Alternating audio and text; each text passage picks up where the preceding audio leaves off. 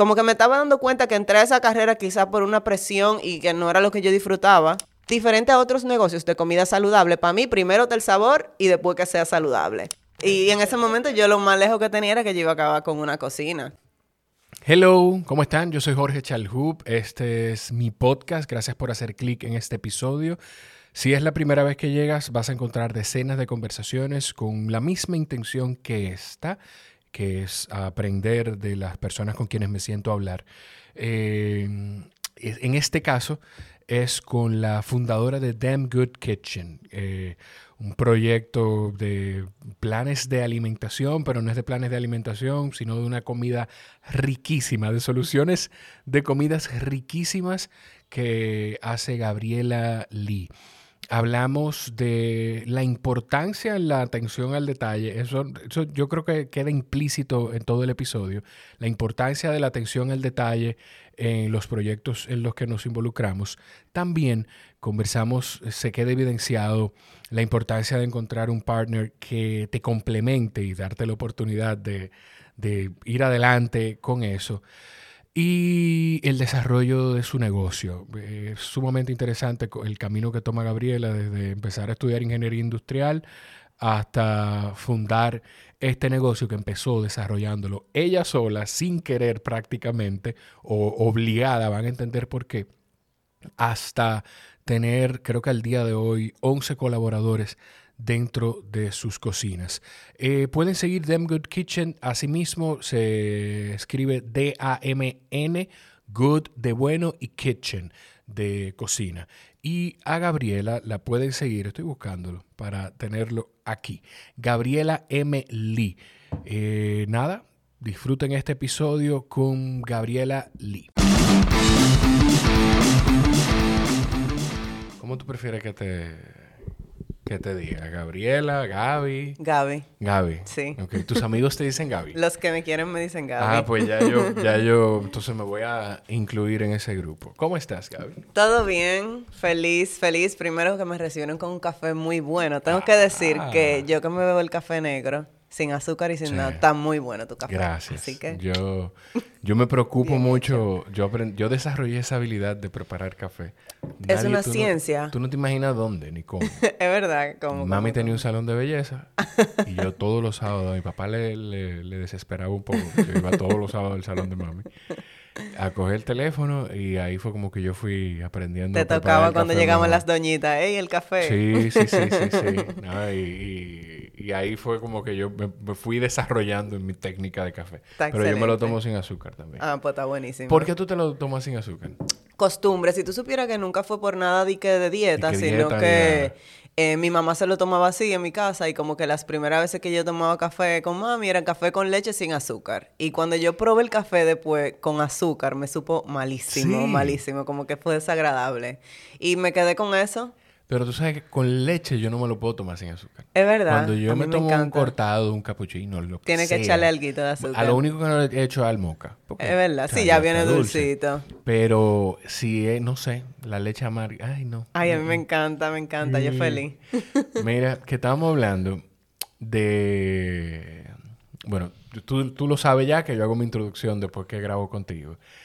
Eh, pero quienes, por alguna razón, no creo que eso pase, pero si tú te saltaste la introducción, estoy hablando con Gabriela Lee de Damn Good Kitchen. ¿El M porque ¿De, de qué? ¿Qué- qué? Gabriela María. Bueno, pues Gabriela María Lee de Damn Good Kitchen. Eh, que hay veces que, la, que tú, que quizá te falta algo, que tú Ajá, no, ajá. ay, le faltó este ingrediente, Ajá. y tu esposo te dice, pero tú estás riquísimo, ¿de qué tú hablas? Ajá, ajá, eso me pasa muchísimo. Eh, uno es como extra perfeccionista con su trabajo, con su arte, vamos a decir.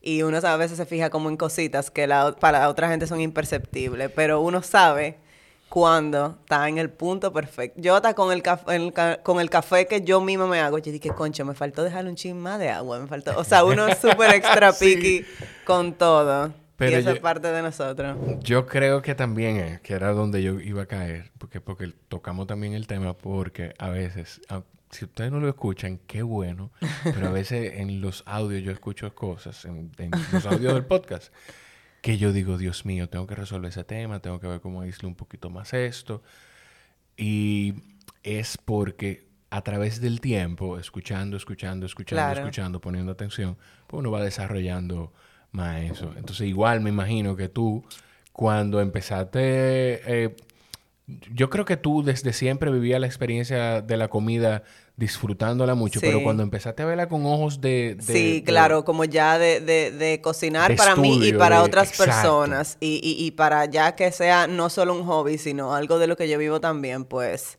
sí le pongo muchísimo más atención a esos detallitos de que, concho, a esto le falta un poquito más o un poquito menos. O esta carne hay que cocinarla un poquito menos porque si no se va a poner dura. Como detalles que quizá la otra gente dice, esto está excelente. Y fue no me doy cuenta". desarrollándose, me imagino. Claro, esa poco a esa poco. habilidad fue No, desarrollándose. y todavía, todavía. Eso es como un ongoing process que nunca se acaba. Tú tienes una historia interesante de cómo empezó Damn Good Kitchen. Sí, sí, sí. Tú tienes, o sea, primero a mi papá le- le va a encantar este episodio y él no, todavía él, él debe estar escuchando, pero él no sabe por qué todavía.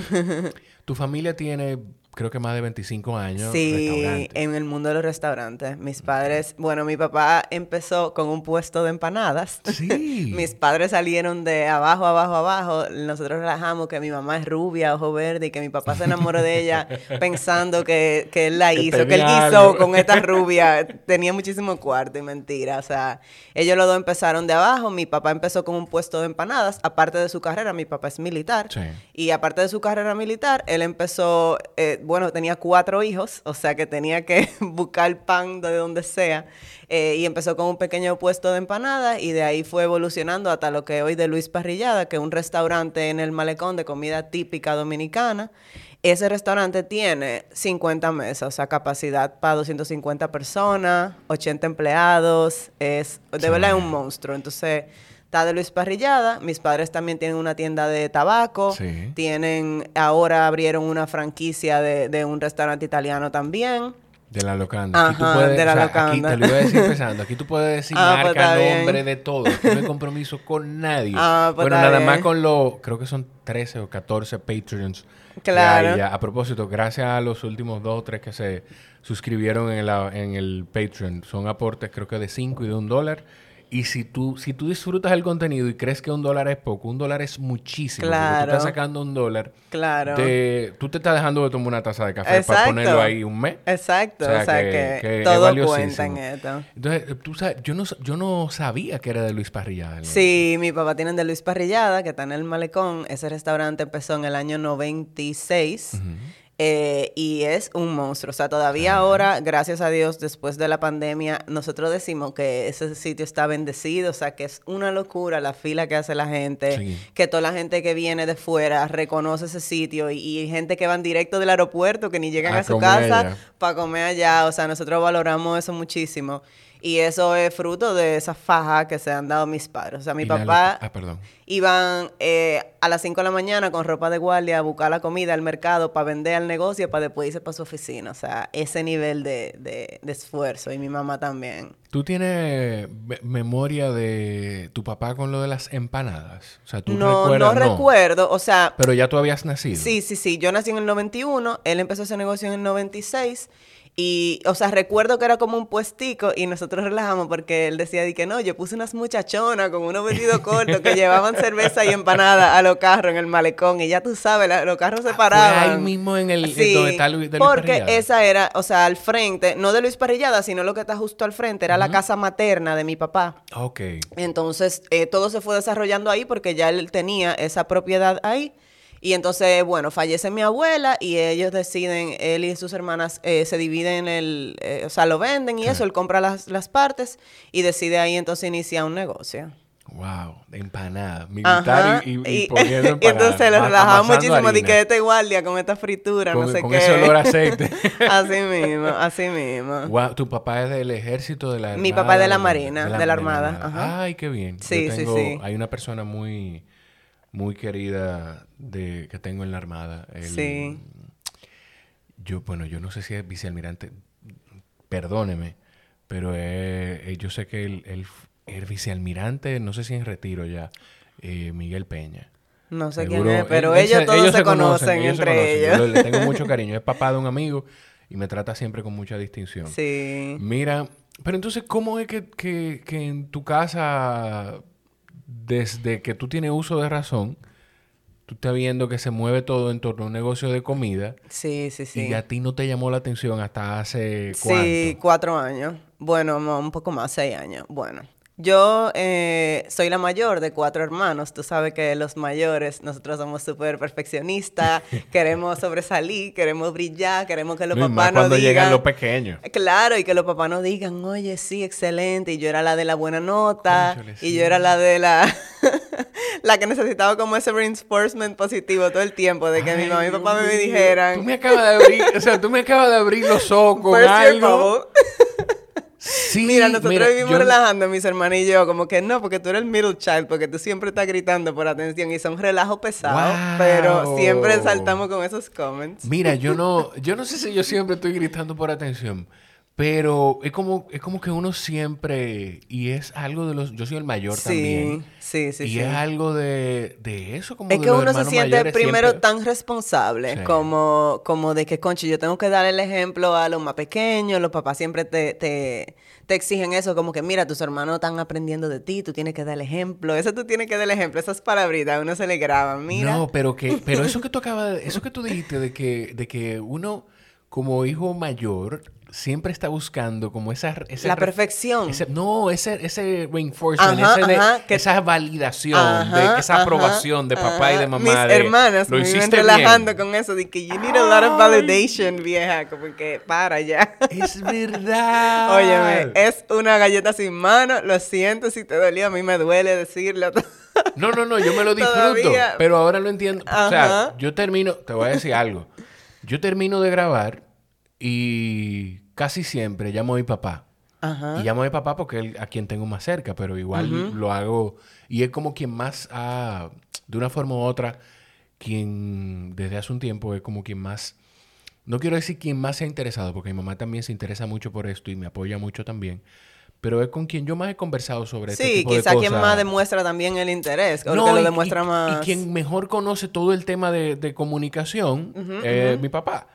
Y, y yo termino de grabar contigo, por ejemplo, ahora y lo llamo, ay, papi, mira, grabé Ajá, este episodio ajá, y seguro te va a gustar. Ay. Dios mío. Viejito, yo voy a dejar de mencionarte en el podcast eh, porque ya Tenemos ya que estoy superarlo. evidenciando mis carencias internas.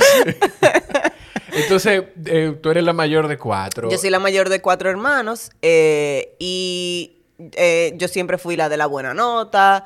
Eh, claro, yo también, yo no era tampoco de que una santica, yo hacía mis, mis charlatanerías también, salía mucho, eh, tenía como una vida social muy activa y un papá militar que me vivía diciendo que para dónde tú vas, que por qué tú vas para allá, que deja de estar saliendo, no sé qué, o sea, sí tuve esa parte, Eh, pero yo tenía como una negación, o sea, yo siempre, nosotros siempre, todo estaba alrededor de la comida, o sea, nosotros éramos de que si íbamos a salir, era como muy importante, como que qué vamos a comer o para dónde vamos a comer. Si nosotros salíamos de la ciudad, era con el fin de, ay, vamos a probar tal sitio Sí. diferente que me dijeron. O sea, la comida siempre ha sido una parte muy importante de mi familia y viene de ambos lados de mi familia. O sea, mi papá, su familia, le- nos, nos encanta comer, disfrutamos mucho la comida.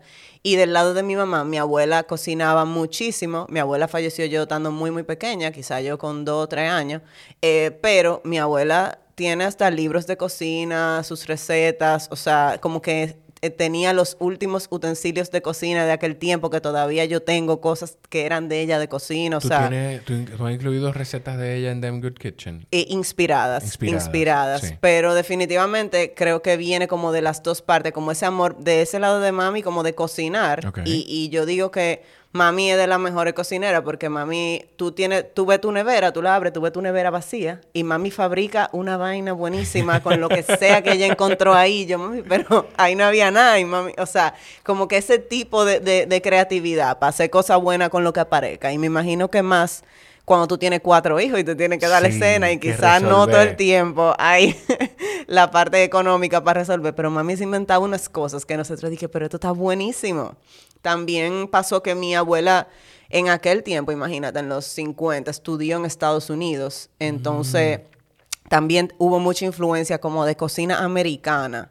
De ese lado de mi familia y recetas ¿Y como súper... ¿Cómo, cómo, cómo es, o sea, y, te lo pregunto por viendo también el escenario de que tu papá empezó un negocio con un puesto de empanadas Ajá. que quizá no, no, estaba, no era la mejor situación económica. ajá. Pero entonces, ¿cómo tu, tu abuela tuvo esa oportunidad? Bueno, mi, la familia de mi abuela, vamos a decir que eran muy comparones. Esto se ha, esto se ha dado... Esto, esto sí, se ha estamos tirando el árbol en genealógico. una, en una- sí. Sí, bueno, vamos a decir que eran muy comparones. Ellos tenían una posición económica eh, cómoda, eh, sí, pero eh, mi abuelo, por ejemplo, o sea, son gente trabajadora, tú sabes. No era que venía de que una rica de cuna. También pasó que mi abuela eh, falleció fue de cáncer. Tuvo Mm. una enfermedad que en ese momento era un tratamiento sumamente costoso Claro. eh, y, y que en ese tiempo no había la información ni, ni los tratamientos que existen hoy. O sea, estamos hablando que eso fue hace 25 años, 30 años. Entonces, por esa parte, eh, vienen de una familia como que se fajó a trabajar por lo que tenía. Eh, mi, mi abuelo siempre relaja que el papá de mi abuela, que era muy comparón, que le gustaba que, le, que, que vieran a mi mamá, que era rubia y ojo verde, que él era morenito y que él decía, no, que esa es mi nieta, que es Ah, rubia. ok. Esa es tu abuela materna. Ajá, entonces... Ah, ok, ok. Lo que pasa es que igual yo lo conecté con tu papá. Ah, pues. no, no, es del lado de mami. Ok. Entonces, de ese lado está la vena como quizás de la cocina y del lado de mi papá como de disfrutar la comida y mi papá también cocina, pero, pero lo de mi abuela era como más gourmet, vamos a decir. Ella misma decía que era gourmet, que, que ella disfrutaba cocinar. Ok, entonces, ¿en qué momento es que tú decides?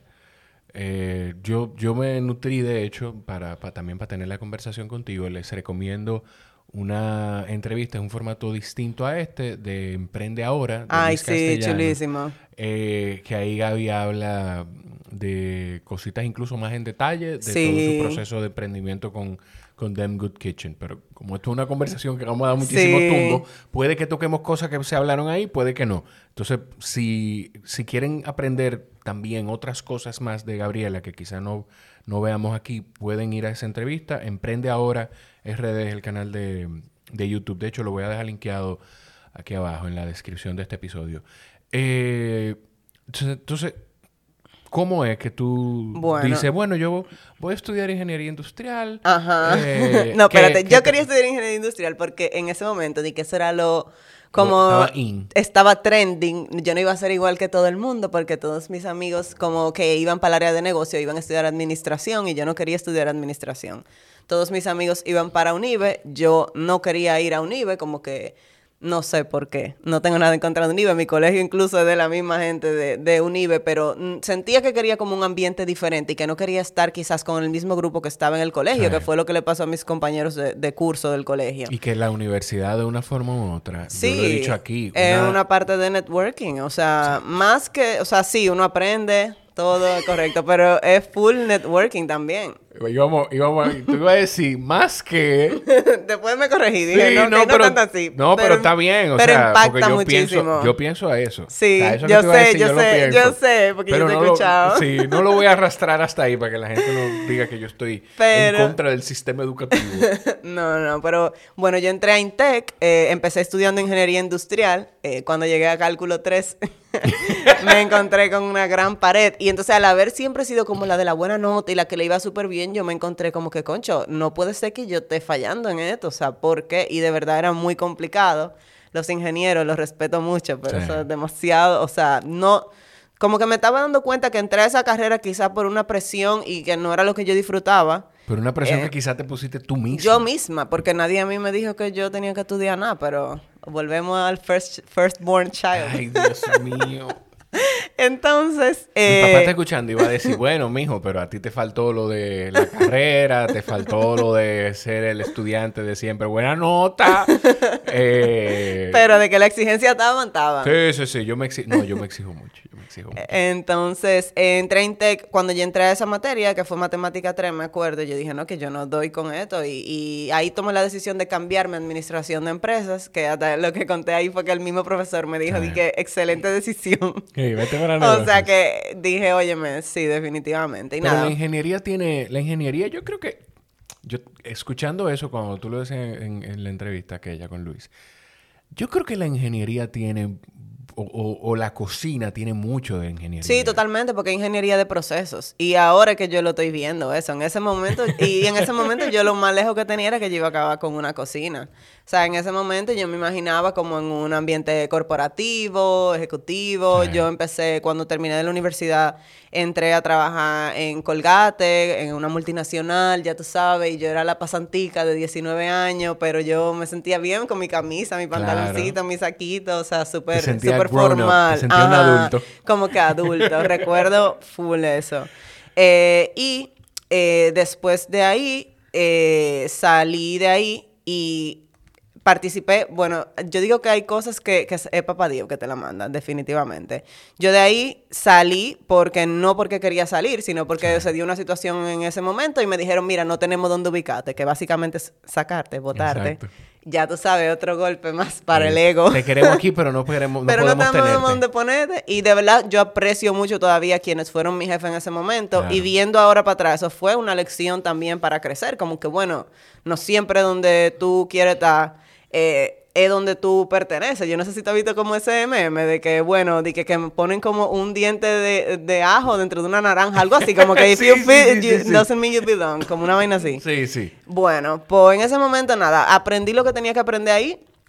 Entré a otro trabajo y me acuerdo que el primer día de ese trabajo yo había aplicado para hacer una maestría eh, en España, yo había aplicado. Eh, y Después veo que se abre una convocatoria, yo apliqué en la MESID, fue, eh, se abre una convocatoria en Estados Unidos. Y yo digo, concho, en verdad, está más chulo Estados Unidos. Lo mismo de la universidad. Yo no quiero ir para España, para España va todo el mundo, yo no me quiero encontrar con la misma tres gente de aquí. Mira, yo me voy para Estados Unidos. Tú sabes qué es lo que tú estás diciendo, y perdona, es porque te escucho. Y yo creo que tú lo estás diciendo y no te das cuenta, que no está mal pero son problemas de primer mundo. Sí, Yo no quiero el que habrá gente escuchando totalmente, que, que, que está odiando. No, totalmente. Mira qué problema. No quiero ir para España porque, me voy a encontrar con todo el mundo en España. claro, yo claro. Sé que, yo sé que yo sé que, que no y que yo y, que entiendo que quizá tú eres muy consciente también del dentro de todo el privilegio. Claro, pero no deja de ser una beca que, no, para claro. conseguirla tienes que ganártela. No, claro, y, y eh, todavía yo estaba en el proceso de participar, no era que yo me la había ganado. Eh, y tú sabes cómo son las oficinas públicas aquí. Yo me encontré que fue demasiado fácil, que yo fui un día a esa oficina y dije, mira, en verdad, en vez de la convocatoria de España, pásame el para de Estados Unidos. Y yo, ah, está bien. Como que normalmente las cosas en las oficinas públicas aquí te dan mucho trabajo. Eh, y para mí fue como, wow, qué sencillo fue esto. Ahorita no me saco ni una ni otra porque yo estaba de exigente, así como tú dices. Ahorita me quedo sin nada. Eh, y el primer día que empecé el otro trabajo, pues me llaman eh, que tengo que ir a una entrevista eh, para esa beca de Estados Unidos. Ah, tú llegaste a empezar otro trabajo. Sí, yo empecé y ese el primer día me dicen, mira, tú tienes que venir a esta entrevista. Y yo, wow, ¿cómo yo voy a pedir un permiso un primer día en un trabajo? Y yo dije, mira, yo me la voy a jugar. Me la voy a jugar, yo voy a mi entrevista. Le dije, ay, mira, yo tengo que resolver algo. Se me presentó una emergencia, disculpa, yo vengo ahora, no sé qué. Bueno, fui, tomé mi entrevista y por cosas, o sea, ya, después solté eso, seguí en mi trabajo. Una persona que yo conozco que estaba aplicando esa misma maestría, que yo ni sabía, bueno, que trabajaba en Colgate, me dice, di que, mira, fulana, pero yo vi tu nombre en una lista de becas, que sí, ok, yo, ¿verdad? Pero a mí no me ha llegado ningún correo y habían escrito mi correo mal. Y a mí nunca me llegó el correo. O sea que si esa muchacha no me decía, yo ni hubiese, ni me hubiese enterado. no, no estuviéramos hablando hoy. Totalmente, totalmente y me voy para Estados Unidos. O sea, ahí me, enteré que me gané la beca, dejé el trabajo como al mes y ahí eh, se me dio la oportunidad de irme a hacer una maestría a Nueva York. O sea, ya tú sabes. A mí me gusta que tú tienes que, tú seguro eres creyente. Sí, totalmente. Porque lo que yo he escuchado es, o sea, saliste de un trabajo y al mes se te da una maestría. Ajá. tú conociste a tu esposo en medio de una maestría. En medio de esa maestría. Que era súper extraña, que era un fin de semana o dos fines de semana al mes. Ajá, exactamente. Eso era una, una locura. O sea, nosotros nos ganamos ese programa. Esa universidad eh, está como en las afueras de Nueva York. Era chulísima. Se llama Manhattanville College. Eh, y las clases eran de que dos fines de semana al mes. Entonces yo relajo, di que, oye, pero eso fue para enamorarse, que uno fue para allá. Porque de, si de un mes de 30 días tú cogías clase cuatro días, los otros 25 días obligado era para enamorarte. Entonces, bueno, Nelson y yo nos conocimos allá. Y a la primera semana salimos, bailamos, disfrutamos, lo pasamos súper bien. Pero yo estaba de que, ay Dios mío, pero yo no puedo llegar aquí, de que a la semana, de que enamorarme ya, de que meterme en amores. Y después los dos nos miramos así, que, y ahora como que estamos involucrados, porque el plan era de que nada, de que, que estamos relajando, chercha, nada, nada de compromiso. Y después los dos dije, y ahora porque estamos como enamorados. pues nada, vamos a meter en amores, está bien. Nos metimos en amores, empezando la, o sea, el primer mes de haber llegado a Nueva York. o sea, y de verdad no hubiese cambiado esa experiencia por nada. O sea, Nelson es una gente que somos muy diferentes en forma, pero en fondo somos muy similares. O sea, yo entiendo que tenemos los mismos valores, la misma, o sea, el mismo valor de la importancia del trabajo, de, eh, de echar para adelante, de que hay que fajarse para conseguir lo que uno quiere. Y aunque en forma somos totalmente opuestos, o sea, yo soy súper extrovertida, hablo con todo el mundo. Nelson, tú lo puedes sentar aquí y si tú no le dices hola, él no le interesa tampoco, como que él es súper reservado. Y después que tú lo conoces, tú te ríes muchísimo con él, una gente con un humor súper dark. Sí. Pero como que tú tienes que pasar como esa, esa, barrera, claro. Porque él no es una gente que va ahí y que él, no va a ser que el centro de la fiesta, o sea, no. eso no estoy lo oyendo y estoy escuchando describir a la dichosa. es verdad. Que sí, y, y está chulo y está bien, porque de hecho... Eh, algo que yo decía, eh, incluso desde antes de casarme, yo decía, no, es que yo me, o sea, yo me voy a casar con una persona que tiene unos valores, un, sistema de valores parecido al mío, que conecta con el mío. No somos para nada parecidos en, la forma, como tú dices. Yo no lo había descrito así como tú dices pero eh, tienen los valores parecidos a los míos y tiene unos valores con los que yo quisiera que mi hijo o mi hija Exactamente, exactamente. es valiosísimo. Y recuerdo como hoy que Nelson y yo, o sea, no teníamos ni tres meses de amores y, y me acuerdo que él me dijo, óyeme, este tren no lo podemos dejar pasar porque esto no va a pasar dos veces, como que encontrarnos dos gente, primero que estamos con el mismo objetivo de, concho, fajano, dejar nuestro país, dejar nuestro trabajo por venir a hacer una maestría, por formarnos, por tener un futuro mejor, tú sabes, no todos los días tú te encuentras una gente con esos mismos valores y que al mismo tiempo, oye, nos reíamos muchísimo, la pasábamos súper bien, todo el mundo allá lo veía como que, ay, Dios, qué raro Gaby con este tipo, como aburrido, porque se veía como de fuera, como que él no era una gente como tan suelta, ¿tú entiendes? Y que yo llegaba a los sitios y yo estaba haciendo chistes y, relajando con todo el mundo, tú sabes, y todavía al sol de hoy es así. Eh, pero de verdad que tenemos una relación chulísima y, de verdad lo mejor que me pasó a mí, yo digo, eso fue Dios. O sea, eso fue Dios que, que hizo que todo eso como que convergiera, no sé si esa es la palabra, para que nosotros nos encontráramos allá. Qué chulo. Tenemos, tenemos que juntarnos los cuatro alguna sí. Mira, una cosa que no quiero que se pase, porque lo o sea, anoté un par de cositas que, que, que no quería dejar pasar. Eh, ¿Qué tiempo tú tenías en la carrera cuando, cuando, para hacer el cambio? Cuando tú, en, ingeniería industrial. Ah, yo tenía, yo estaba en el tercer trimestre. O sea, que Intec es por trimestre. O sea, yo no tenía ni un año en la carrera. Pero llevaba. no, yo había hecho el ciclo básico, que no era tan diferente. Yo en verdad terminé la carrera en el tiempo que lo tenía que, terminar. La decisión de, sí, la hacer el cambio de carrera no fue difícil, lo que No, no, no fue difícil. Allá tú simplemente ibas a solicitar. Ah, también yo tenía una beca en Intec. Mm. Entonces, eh, también impactaba que yo no podía bajar de cierto índice para mantener la beca que yo tenía. Entonces, también eso fue como un factor que yo dije, concho, yo no puedo venir a quemarme en toda esta materia ahora, di que cálculo, mira, yo no voy a dejar perder mi beca, yo también voy a, voy a tomar esta decisión. Pero fue como un cambio de papeleo, no fue muy complicado. No, eh, pero te lo digo porque hay mucha gente que empieza bueno, dos cosas. Primero, qué bueno que dijiste que era una beca también para que quienes te estaban odiando por lo de... no sé si irme a España o Estados Unidos. No, no, no. te sigan odiando. No, y también ha sido fajado. O sea, ha sido porque yo he sacado mi nota para no, por eso mismo. O sea, por eso te digo que, no es que... Di que, esta niña linda que papi me, está pagando. No, para nada. para nada. tú te lo fuiste ganando. Pero donde... Lo, que, lo otro que te iba a decir es que mucha gente empieza un proceso de una carrera eh, creyendo que le va a gustar o... Sí, o, esperando como que no, porque cuando ya yo llegue a las últimas materias que son las de carrera me va a gustar. Exacto. O como que no, yo no perdí mucho tiempo. Y hay gente que lo pierde ese tiempo y, se queda ahí y, lo sufre. Y más si tú no estás cómodo, o sea, si tú, si yo sabía que yo no estaba cómoda ahí, yo no le di mucha larga a tomar la decisión. Y a veces yo soy como impulsiva, como que mira, esto no me gusta, ya, ya, como que entonces ahí yo siento que yo fui bastante como rápida al tomar esa decisión y siento que fue lo mejor por eso mismo, porque no iba a estaba como en el momento justo donde ya yo estaba pasando de ciclo básico, que son la misma materia que coge todo el mundo, a ya entrar en carrera. Y yo dije, no, es que no voy a adentrarme más en esta carrera para haber perdido este tiempo y después tener que coger otras materias de, de administración. Entonces fue como en el momento justo, de Lo que, verdad. pero lo que, lo- donde quiero caer es que no todo el mundo tiene esa interés. Ah, no, para nada. No todo el mundo la uno, uno lo piensa mucho, la gente normalmente lo piensa mucho como para tomar esa decisión, pero es lo que te digo, quizás soy un poco impulsiva. Yo le, yo recuerdo que mi hermano, mi, mi hermano más pequeño, Juan Miguel, cuando se inscribió en arquitectura, mi papá es arquitecto, papá es arquitecto, in- ingeniero. Él me explicó el otro día, pero él, él arquitecto.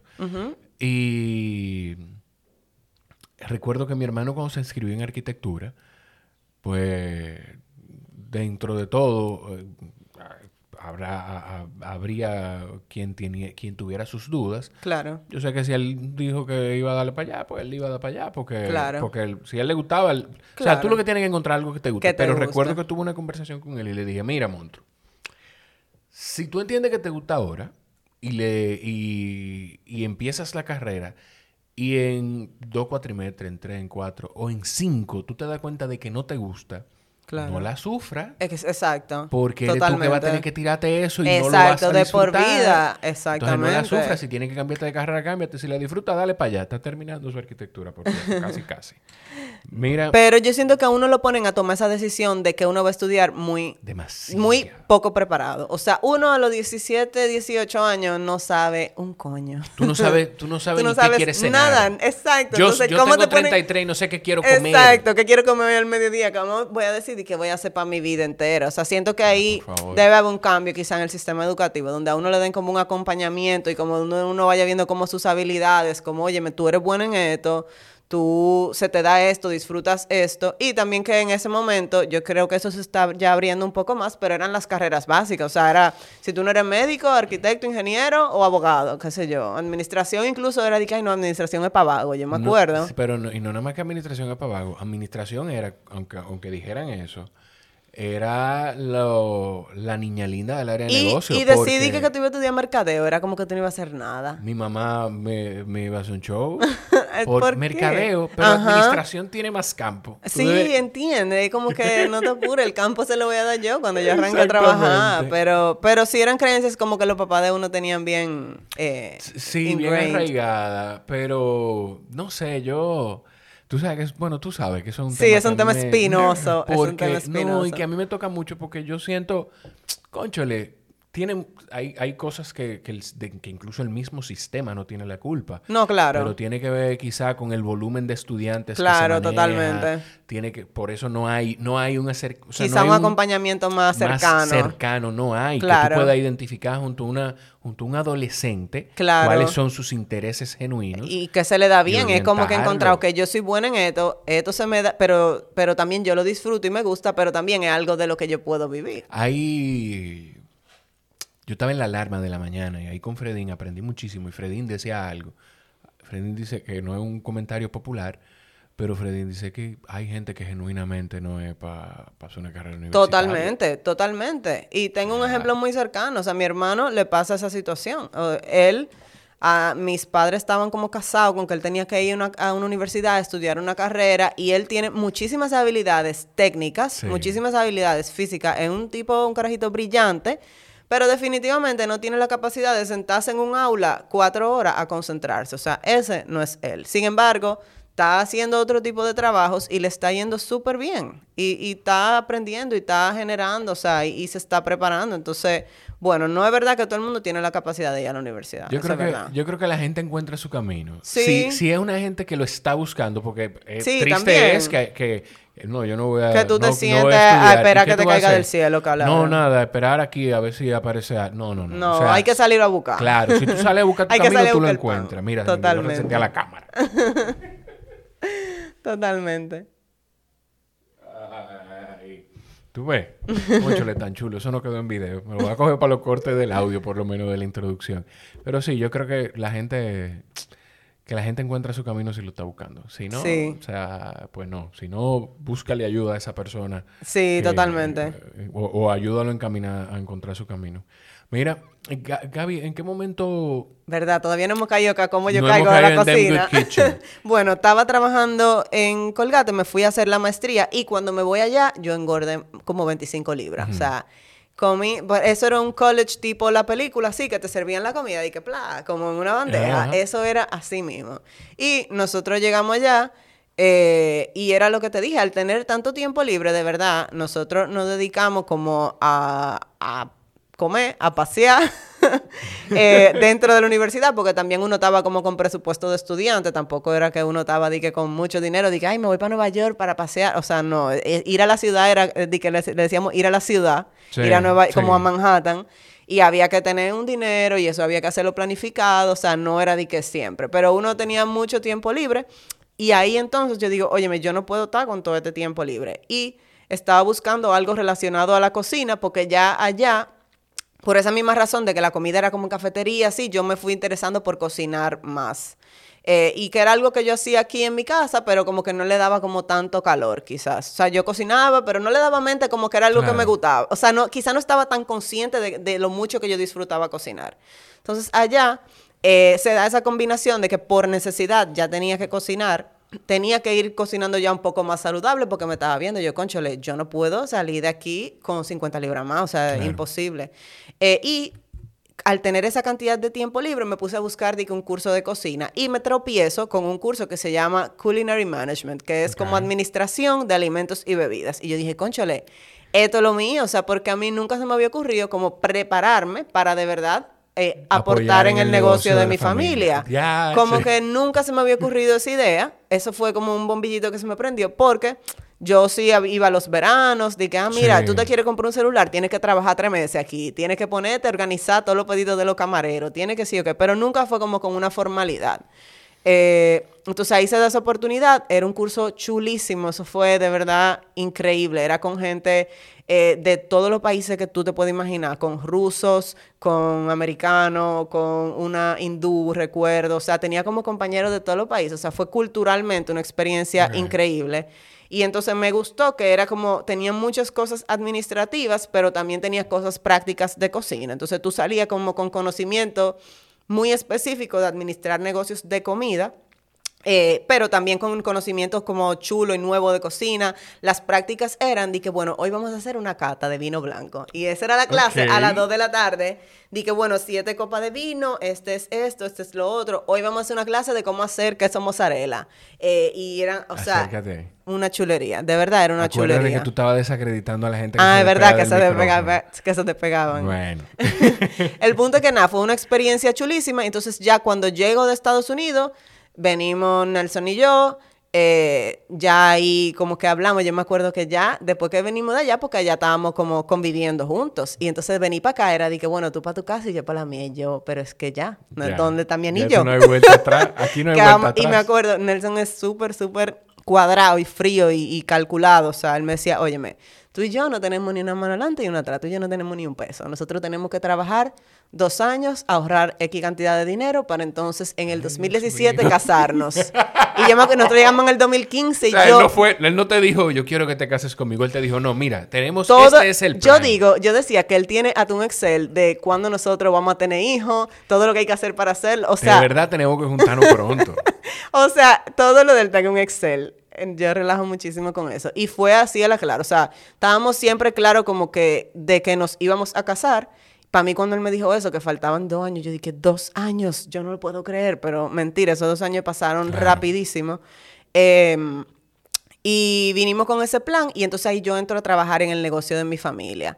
Entonces yo llego en febrero y en mayo eh, a mami le detectan cáncer de colon. Entonces ahí eh, fue que, bueno, tú viniste preparada, ¿verdad? Tú viniste a estudiar. Bueno, tu mamá, gracias a Dios, mami tuvo la oportunidad de atenderse Claro. fuera del país. Eh, y nada, mami se tuvo que, mami era, mami es quien ha administrado siempre todos los negocios. O sea, mi mamá es como la parte financiera y administrativa. Mi papá, vamos a decir que estaba más como La parte operativa. supervisando también, eh, supervisando más que nada la operación. Pero al él tener su rol activo militar, pues no, él, o sea, no ha estado nunca metido de lleno ya, por lo menos en los últimos 15 años. Eh, en la operación del negocio. Aunque sí él supervisa, él va por lo menos tres o cuatro veces a la semana, o sea, siempre está en contacto, en comunicación, No, y- pero no es que él está y- metido de y lleno. te voy a decir algo. O sea, me imagino, bueno, no me lo imagino, pero para muchas personas el objetivo de tener un negocio es que el negocio pueda correr Sí, sin que tú sin estés que tú estés presente, claro. Esa es la idea. Eh, y eh, bueno, en ese momento nada, yo eso mismo, con, yo con dos meses acababa de llegar a Estados Unidos con mi mente de que yo solo iba a trabajar en el mercadeo, de los negocios de la familia, de muy lindo, me entregan, mira, eh, bueno, tu mamá se tiene que ir a atender, esto es tuyo. Entonces, fue como una responsabilidad de golpe que yo no estaba esperando. Claro. Primero, de como te dije, que son 80 empleados, es una operación súper grande. También eh, las cosas de la casa, que al yo ser la hermana mayor me tocaba de que, bueno, Gaby, ya tú sabes que si las compras, que si no sé qué, que si se dañó esto en la casa, que si hay que arreglarlo. eh, como, y también, claro, el, el peso emocional de que, concho, mami está enferma, Hace la preocupación, tú sabes, fue como mucho al mismo tiempo. Entonces, nada, ahí todavía yo ya había podido, bueno, con el tema de venir cocinando y eso, como que ya yo hacía recetas y cosas para mí que yo compartía en mis redes sociales. Eh, y la gente siempre mostraba como mucho interés, como que, ay, pero tú no vas a vender eso, pero a esto, no sé qué, pero véndelo, pero mira, yo te quiero comprar de esos bicochitos, de esa galletita, no sé qué, y como que todavía en ese momento quizá yo no estaba preparado. O sea, yo hacía, yo me acuerdo que intenté varias veces como hacer cositas de que on the side, pero yo estaba muy metida en el negocio de la familia por, por la coyuntura que había. Y yo hacía de que granola y la vendía. Y Nelson se la llevaba para su trabajo, por ejemplo, y la vendía de que a sus compañeros de trabajo. Y todo el Pero, mundo... pero cuando tú empezaste con, con esa, con cocinar y compartirlo en tus redes sociales, tú no estabas pensando todavía en No, todavía, para nada. O sea, yo lo compartía como uno pone sus fotos yo en las en redes. Instagram y Ajá, quiero, o sea, siendo un usuario normal de. Instagram y yo le tiraba fotos a lo que yo cocinaba. Y me empiezo a dar cuenta de que, concho, pero en verdad me queda bonito. Como que, como que para mí, eh, y, y creo que todo algo que yo había dicho en, en otros como eh, foros que había hablado de esto, yo nunca me sentía creativa. Para mí creativa era mi hermana que pinta muchísimo y hace lettering y hace chulería. O sea, para mí yo no era creativa. Para mí yo era como cuadrar números, mi cosa administrativa, los números tienen que dar, los, chelitos tienen que cuadrar. Como que para mí yo no me consideraba creativa hasta que yo me empecé a dar cuenta, concho, pero lo que yo hago con los ingredientes y las cosas que yo fabrico y cocino con tres ingredientes que tengo ahí, que veo que están feo y queda súper lindo, eso también es creatividad, como que... Y yo no me había dado cuenta de eso hasta ese momento. Y, y una, una cosa, porque dentro de todo esto, incluso, a- o sea, el concepto de Damn Good Kitchen, que vamos a llegar ahí, porque hay un proceso que tú vives, que yo no sé si tú te diste cuenta o si te has dado cuenta, y es algo que me pasa constantemente con la gente que viene aquí, que está viviendo un proceso exitoso, porque para mí, o sea, desde mi punto de vista, tú estás viviendo un proceso exitoso, tú estás disfrutando algo que tú, que Sí, tú- sí, que sí. tú haces, estás viviendo de eso. Pero el concepto de Damn Good Kitchen es buena comida, rica, pero saludable. Exacto. Entonces, eso te surgió de algún lugar. ¿Qué- ¿Dónde es que tú haces el flip de que, espérate, pero yo puedo comer rico y saludable? O sea, tú Sí. lo encontraste en algún lugar y dijiste, esto, sí, esto puede totalmente. coexistir. Cuando yo eh, vine de Estados Unidos, eh, como que con esa cultura de cocina y de comida de allá, eh, o sea, a mí, como te dije, vengo de una familia donde le encanta comer y le encanta comer bueno. eh, pero vine con esa con esas libras de más y yo dije, óyeme, no puedo, yo, o sea, yo tengo que buscar la manera de yo comer bien eh, y poder comer cosas que me gustan, pero también saludables. Claro. Y ahí en ese momento estaban como poniéndose de moda el tema de los macros y eso. Y como que empecé como a coquetear con eso y a informarme sobre ese tema. Y entonces me di cuenta que ahí era que estaba la creatividad. Yo, concho, pero si yo quiero como una pizza, yo puedo coger este pancito, pita, y yo puedo hacer una pizza y echarle esto y esto, pero entonces no me puedo pasar de la cantidad de queso porque si no va a ser muy de gordo. Entonces tengo como que buscar, buscarle la vuelta a la cantidad, a la porción, pero a que sepa bueno. Y para mí, yo siempre he dicho que para mí, o sea, eh, eh, con- diferente a otros negocios de comida saludable, para mí primero está el sabor y después que sea saludable. O sea, hay gente que quizá primero tiene que ser saludable, aunque sepa un chin malo. No, para mí tiene que estar buenísimo que tú me digas, oye, yo no te puedo creer que esto es saludable y entonces después, entonces, sí viene la parte nutricional, aunque claro, es un negocio de comida saludable y quiero que sea saludable, pero yo prefiero sacrificar un chin más de calorías y que la cosa sepa muy buena o usar ingredientes un poquito más de calidad, aunque yo tenga que usar menos, por ejemplo, queso, es un ejemplo, la gente, bueno, evita los quesos. Yo prefiero echarle un chin de queso y que vas a ver buenísima la receta, en vez de yo decir, Ay, no, no le voy a poner queso porque no es saludable, ¿entiendes? Como que rejugar con, con eso. Encontrar un balance. Totalmente. O sea, no, no, totalmente. no, no navegar en los extremos, porque de eso no se trata. la vida. También cuando yo llegué, eh, yo conocí el CrossFit y me encantó, o sea, yo me enamoré del CrossFit. Eh, tenía hasta hace poco como 5 o 6 años ya haciendo CrossFit. Eh, y recientemente, que, que salió ese episodio en estos días con Sí. Hamid, empecé a entrenar con Hamid eh, porque ya el CrossFit como que...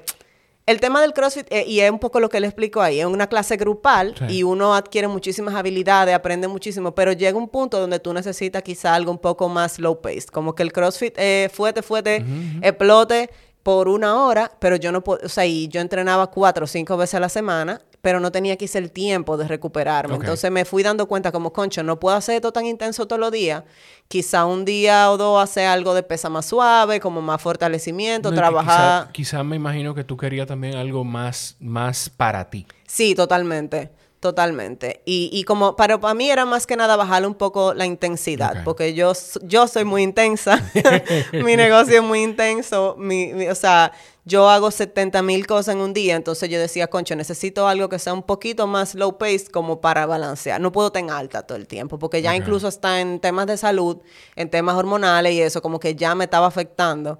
Entonces decidí ahí hacer un pequeño cambio. Pero en ese momento que, que empecé a conocer los macros, también estaba haciendo mucho CrossFit. Entonces sí necesitaba esa energía, o sea, necesitaba comer bien. Cuando tú haces CrossFit, tú no puedes hacer una dieta de comer lechuga y, y pollo vacío, ¿tú entiendes? Tú Claro. tienes que, que comer bien para poder sostener esa actividad física demandante.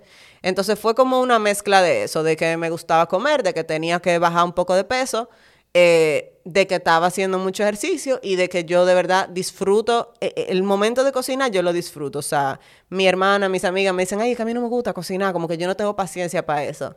Yo digo que esa es mi hora de yo canalizar mi OCD. O sea, yo cojo y corto los cuadritos igualito, eso me da un placer increíble.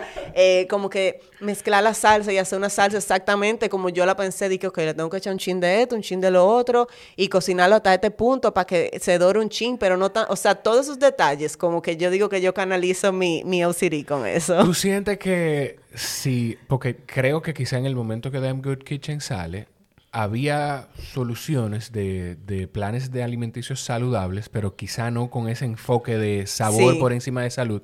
¿Tú crees que si tú hubieses encontrado una solución para ti así, el, tú hubiese abierto el negocio? ¿O fue como una solución, ok, esta es mi solución y... Tú sabes y- que eso fue como incidental. O sea, yo dije, mira, yo, yo, bueno, después de tener dos o tres años trabajando en el negocio de la familia, ya me acuerdo que un diciembre Nelson y yo nos fuimos de viaje. Me acuerdo, duramos un año entero ahorrando, así, con el mismo Excel. Sí. El Excel de Nelson nos dijo, tenemos que durar un año ahorrando, nos vamos a ir tal día, tal fecha, tal fecha, y fuimos a Europa. Y duramos 21 días en Europa. Uy. Paseando, caminando, comiendo, probando, o sea, hicimos de todo. Y como que en ese viaje a mí me entró un chip. Yo dije, mira, la vida es muy corta para yo estar haciendo algo que no disfruto. Ya en ese momento mi mamá, gracias a Dios, había regresado de, de su tratamiento, ya se estaba como reintegrando Claro. al negocio. Eh, gracias a Dios, al día de hoy mi mamá está sin cáncer eh, y, y recibimos esa noticia el año pasado de que estaba finalmente como dada de alta porque después de, de esos tratamientos, operaciones y todo eso, tú duras cinco años chequeándote constantemente y ya el quinto año cuando ya te dicen, mira, no, tú no tienes célula cancerígena, remisión. ahí es que tú estás como cancer free, exacto. Entonces, eh, en ese momento ya mami se estaba reintegrando, ya estaba trabajando y yo dije, mira, emocionalmente eh, es, es desafiante trabajar con la familia eh, y había muchas decisiones como que yo venía con unas ideas muy creativas, muy Unos nuevas bríos. y venía de allá para acá esa pareja a decirme, no, espérate, tú no puedes hacer esto todavía, tú no puedes tomar esta decisión así. O sea, me encontraba con muchos choques y de verdad fu- fueron muchas las veces que yo llegaba a mi casa con los lagrimones, Nelson me relaja porque yo lloro por todo. O sea, yo soy súper llorona, eh, súper como sensible, así Tú lo como estás soy diciendo y yo emocional. que voy a llorar. Así como yo soy emocional, yo lloro por todo. Y, y llegaba llorando incómoda a veces. Y Nelson me decía, oye, pero tú no estás feliz. Como que encuentra qué vas a hacer para que, o sea, estés feliz, hagas algo que, que te haga feliz. Y a mí, cuando llegamos de ese viaje, llegamos a inicios de diciembre, como el 25 de diciembre, y dije, ¿tú sabes qué? Yo me voy a lanzar. Ya todo el mundo me vive diciendo que venda mi cosa. Entonces, el tema de los planes de comida fue como que por comodidad mía, porque yo dije, yo no voy a tener un menú abierto. Yo voy a hacer el menú que yo quiera toda la semana, lo voy a ir variando para que la gente no se canse y yo lo voy a publicar. Y el que quiera de esa comida, que me pida. Entonces, publicate un viernes. Publiqué un viernes. El sábado me habían depositado como 20 mil pesos. Gente diferente. Y yo, mierda, pero yo estoy en el lío.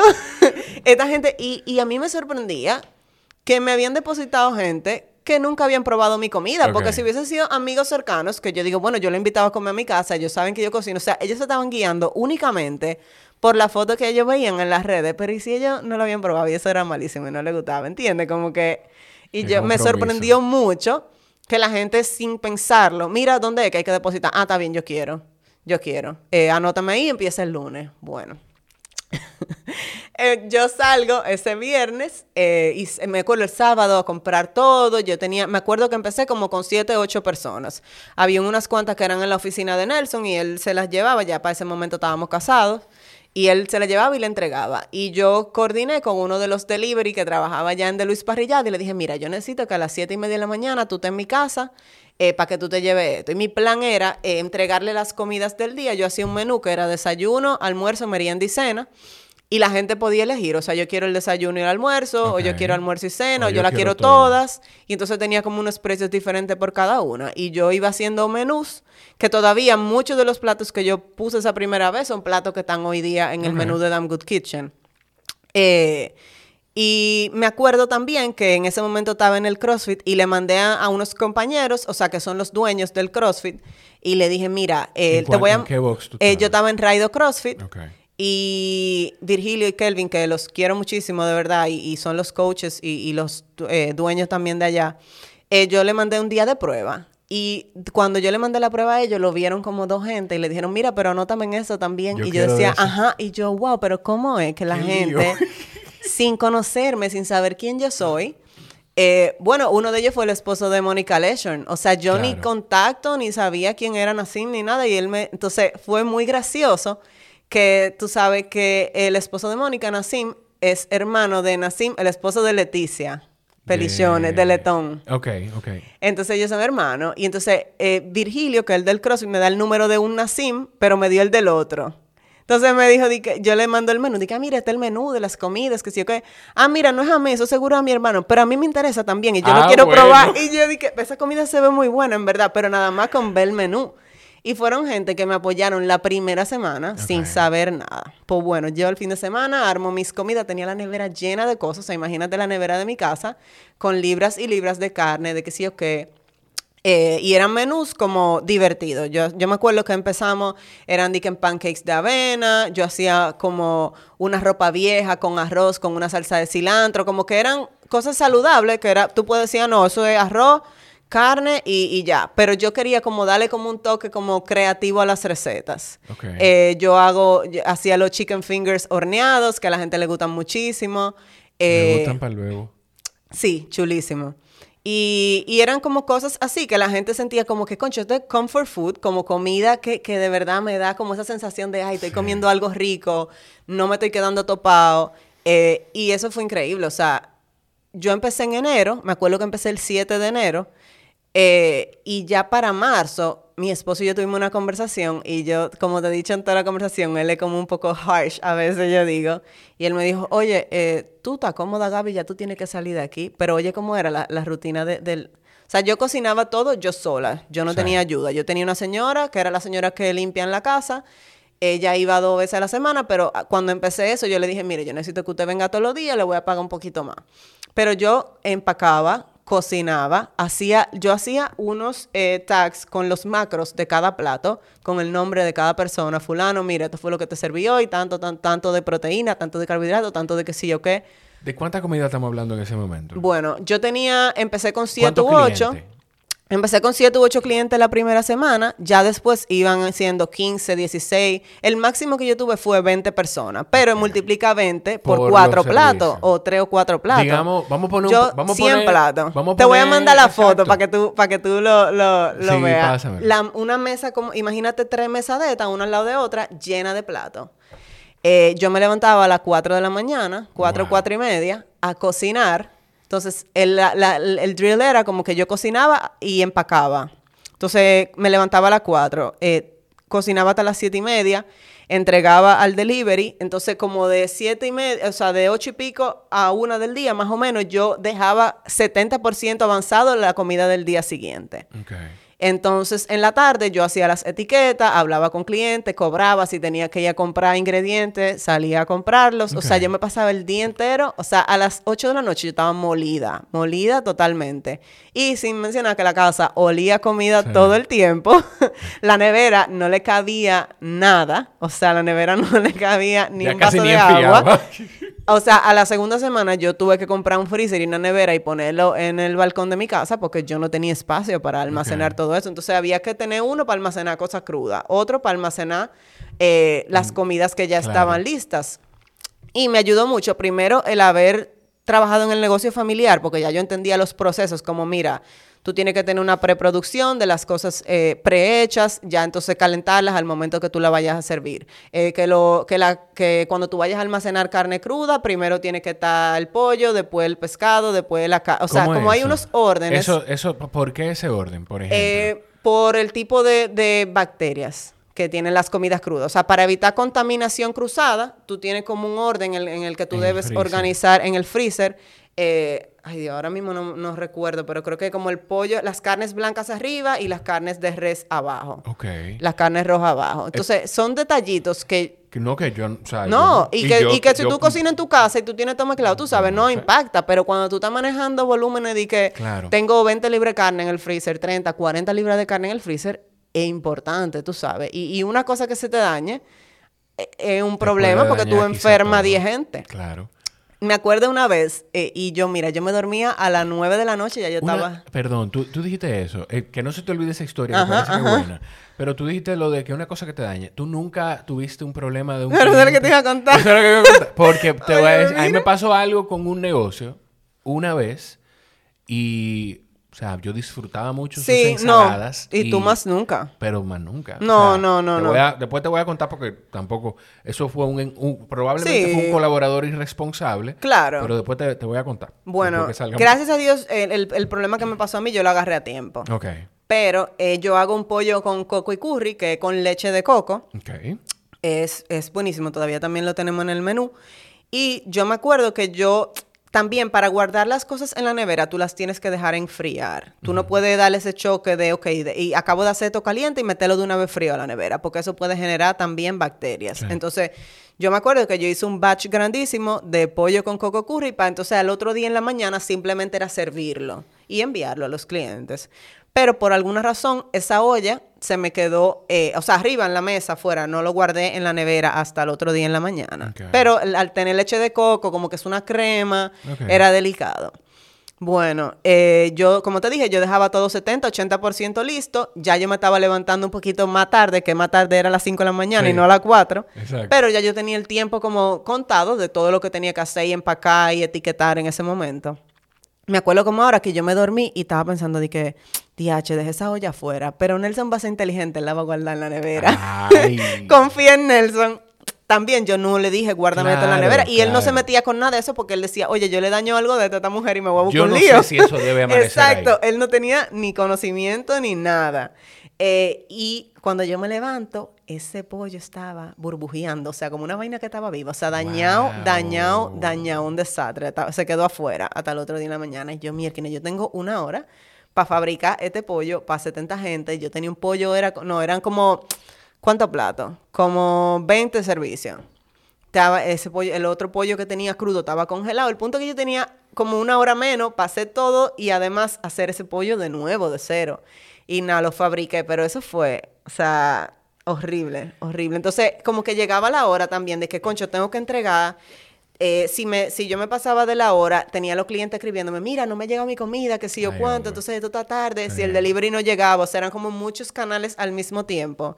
Y de verdad era un reto como hacerlo yo sola. Y, y, o sea, tú tenías ese reto de hacerlo tú sola, pero involucrar a más personas era involucrar a más gente en algo que, que Sí. tú pariste. No, totalmente. Y, y- y era como un, un miedo de eso también. Y sobre todo porque yo lo hacía en mi casa. Entonces yo decía, concho, yo puedo buscar un ayudante, pero yo no quiero meter un ayudante en mi casa, Claro. como que era ya algo muy, muy privado, ¿tú entiendes? Es muy privado. O sea, Y- meter gente que tú nunca has visto en tu vida a tu casa. Totalmente. Exactamente. No, pero no así. Yo relajándote, Oye, yo imagínate relajando. Que tú te, que tu esposa está desayunando aquí, que la Sí. dichosa está desayunando y que entre un delivery ahí. O sea, Sí. imagínate Nelson desayunando para ir al trabajo a las 7 de la mañana y ya hay un tigre, un delivery, eh, metiendo toda la funda en su bulto, no sé Entrando a la casa porque tiene Como- que sentirse cómodo, como que parte de ahí. Exactamente, entiende. Entonces ya se estaba volviendo demasiado incómodo. Y eso que de verdad tengo que agradecer que Nelson nunca me puso ningún pero. O sea, él convivía, desayunaba, mi amor, su delivery ahí al lado, cargando todo su paquete. Pero ya llegó un punto que, que eso mismo, él me sentó y me dijo, mira Gaby, tú estás cómoda.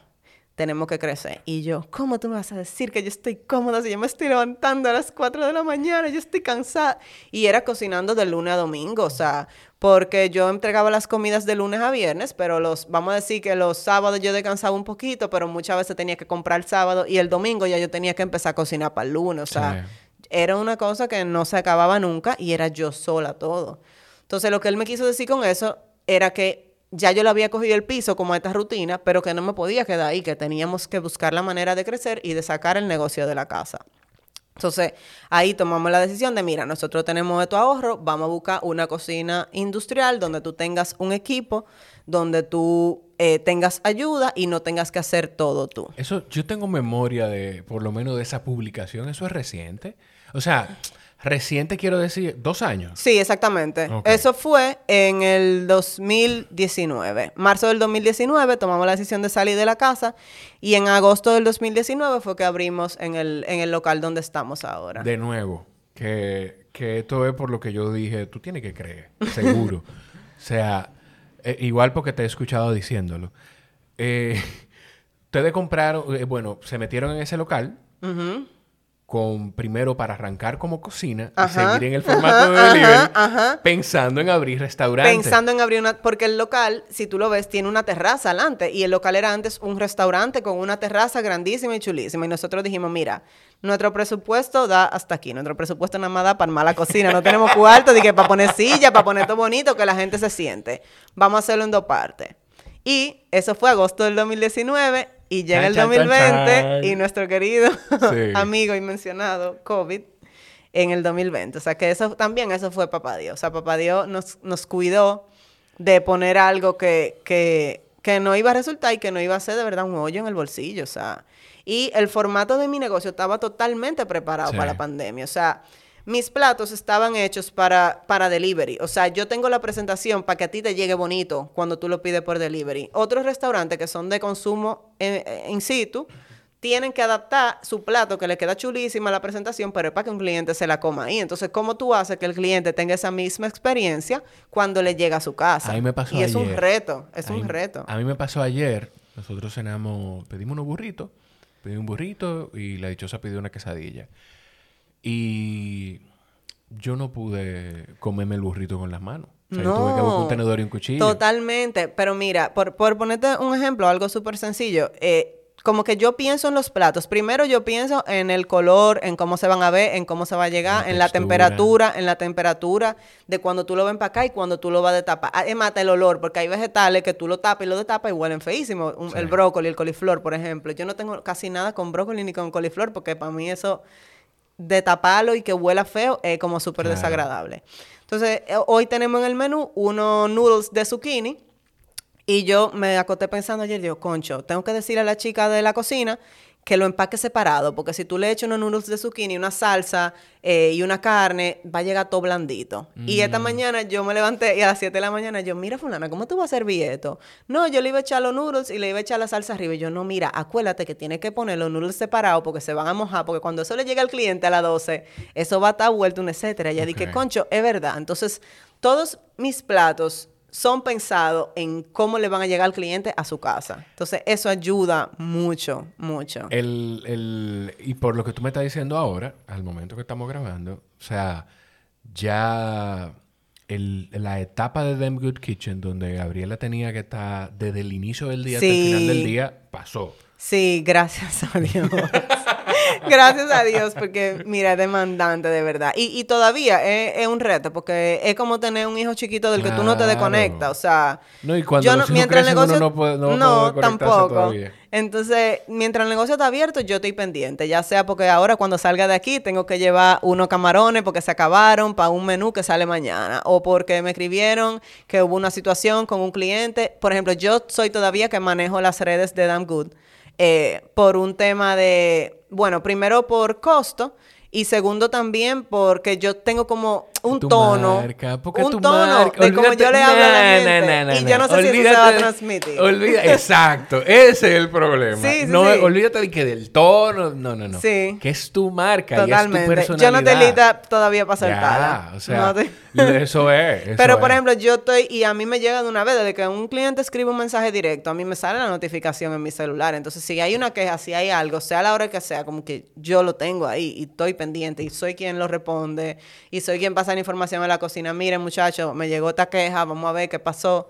Pero los primeros, por lo menos, desde que abrimos en agosto, yo abría todos los días el negocio a las 6 de la mañana. O sea, yo me levantaba, yo duré seis meses, casi un año, levantándome a las 5 y pico y abriendo yo el negocio y cerrando también. Estamos hablando de ya la cocina. Sí, el- la cocina donde está ubicada ahora. Eh, empezamos en ese momento con cuatro o cinco empleados, ya tenemos 11 empleados. Wow. Eh, o sea que estamos, gracias a Dios, súper, súper bien. Eh, y nada, ¿Cuá- organiza- ¿Cuándo deja de ser difícil seguir agregando personas? Te lo digo porque me imagino que empezando tú decís, tengo que sacar dinero, porque no es, perfecto, está muy bonita la parte y, y romántica de, De mi niño, no, y de Ah. mi niño, no quiero No, ponerlo en otras manos, pero también está la No, parte de que ya. esto es un dinero que hay que recibir, Claro. y pero voy a sacarlo también para pagarle a otra gente. Claro, claro, totalmente. Mira, eso no se acaba. O sea, a medida que el negocio va creciendo, tú vas necesitando más manos. Eh, por ejemplo, ahora mismo nosotros tuvimos que hacer un cambio ya, porque ok, ya yo tenía la operación controlada, entonces ahora tenemos que entrarle a los números. Y Nelson, como te digo, el de la visión financiera y yo soy la de llevar la operación. Yo me embrujo con mi cliente, con mi plato, con mi comida, pero Nelson es el que me siente una vez al mes, vamos a ver los números. Mira, tú vendiste tanto y por qué gastamos tanto en esto. Entonces, es como la parte económica también. Tuvimos que tomar una decisión de, mira, no tenemos la contabilidad organizada, tenemos que entrarle a la contabilidad. Ok, tengo que poner una persona que era gracias de una de las chicas que ya trabajaba allá, que ya yo le tenía confianza y conocimiento, y dijo, ok, vamos a cambiarla a ella entonces para el área de contabilidad porque tiene las habilidades. Ok. Perfecto. Entonces, pero para llenar donde ya estaba, tengo que buscar otra gente. persona. Entonces, así mismo pasa en la cocina. Oye, antes teníamos 20 personas en los planes, ahora tenemos 45 y 50. Entonces, no es verdad que ahora yo lo voy a lograr con dos gente en la Claro. cocina, lo tengo que lograr con tres por turno.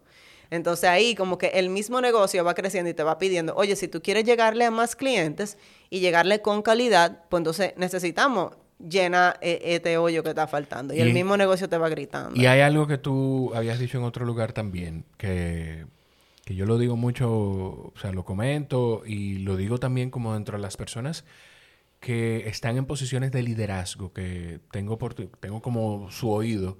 Digo, si la gente... No es nada más decirle tienes que hacer esto. No, no, no. Es decirle tienes que hacer esto porque esto, Ajá. esto, esto. No, y que te vean a ti comprometido con esa También. visión también. O sea, para mí es muy importante que ellos vean como que, mira, a todos nos conviene que esto le llegue bien al cliente por esto y esto y esto.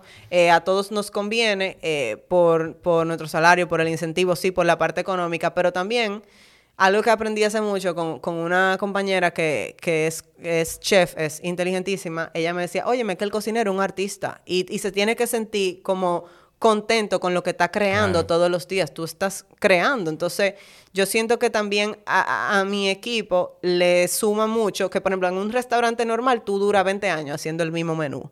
Nosotros, como todos los días estamos haciendo un menú diferente, ellos están creando algo nuevo y, y es como un arte para ellos. Por ejemplo, ayer estaban haciendo, bueno, lo que salía hoy con los noodles de zucchini eran de unas albóndigas de salchicha italiana. Ay, Dios mío. y yo llego y veo como todas las bolitas y yo, ¡ay, qué son estas bolitas! Y dije, jefa, no me le digas así, esa bolita que yo duré dos horas haciendo esa albóndiga. Mire qué linda tan, mire qué bueno huele, que sí, que como que ellos mismos se emocionan, emocionan. con las cosas que van creando porque no están haciendo siempre lo mismo. Y me imagino que para ti también es más fácil o menos complicado ya que no tienes que enfocarte tantísimo en toda la operación, tú decís, ok, déjame, yo creo. Ahora, o sea, ahora yo tengo que crear, ahora yo tengo que ver. Exacto. No, y eso me tomó mucho tiempo llegar ahí. O sea, justo con la pandemia también yo tuve una rotación casi del personal completo.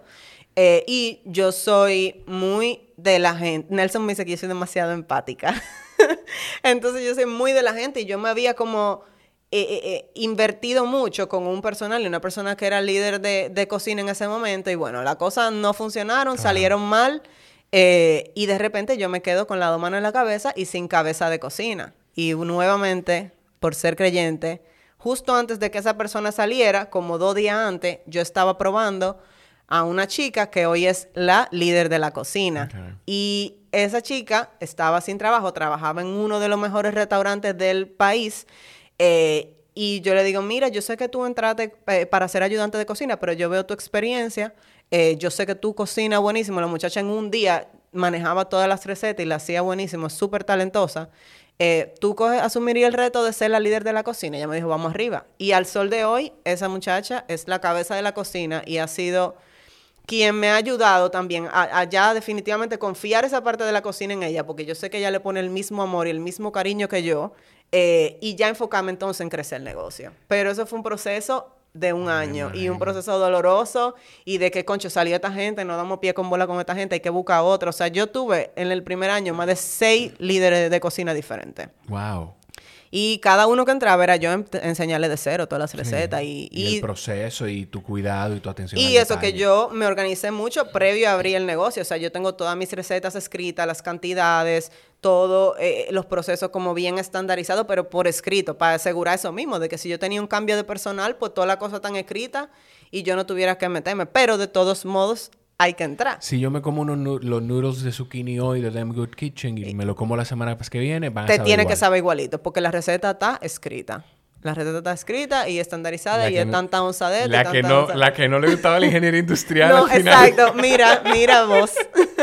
mira, eh, conchale, Gaby, de verdad que me encantó poder hablar contigo. A mí eh, también. Yo creo que pudiéramos hacer cinco episodios, yo creo, pisado, porque es un tema largo. Yo, por eso yo creo que cuando este espacio esté, la gente va a tener que chuparse, mira, la gente va a tener que chuparse más de hora y media, dos horas de conversación, porque mi idea es que, sí, totalmente. podamos sentirnos cómodos y, y, fluyamos hasta que tengamos que fluir y yo poder aprender de la gente que se sienta ahí. Me ha encantado, de verdad, me ha encantado y, nada, yo también tengo como esa espinita y de en algún momento tener mi podcast, o sea ah, que pues te escribiré para eso. vamos a hablar ahora, ahora vamos a hablar, yo tengo una tengo una conversación pendiente contigo, la vamos a tener ahora eh, antes de, no. Eh, Gaby, la gente que está escuchando, ¿dónde puede seguirte y seguir Damn Good Kitchen? Bueno, me pueden seguir a mí en Instagram como Gabriela M. Lee. Lee se escribe como lo chino, L-E-E. -E.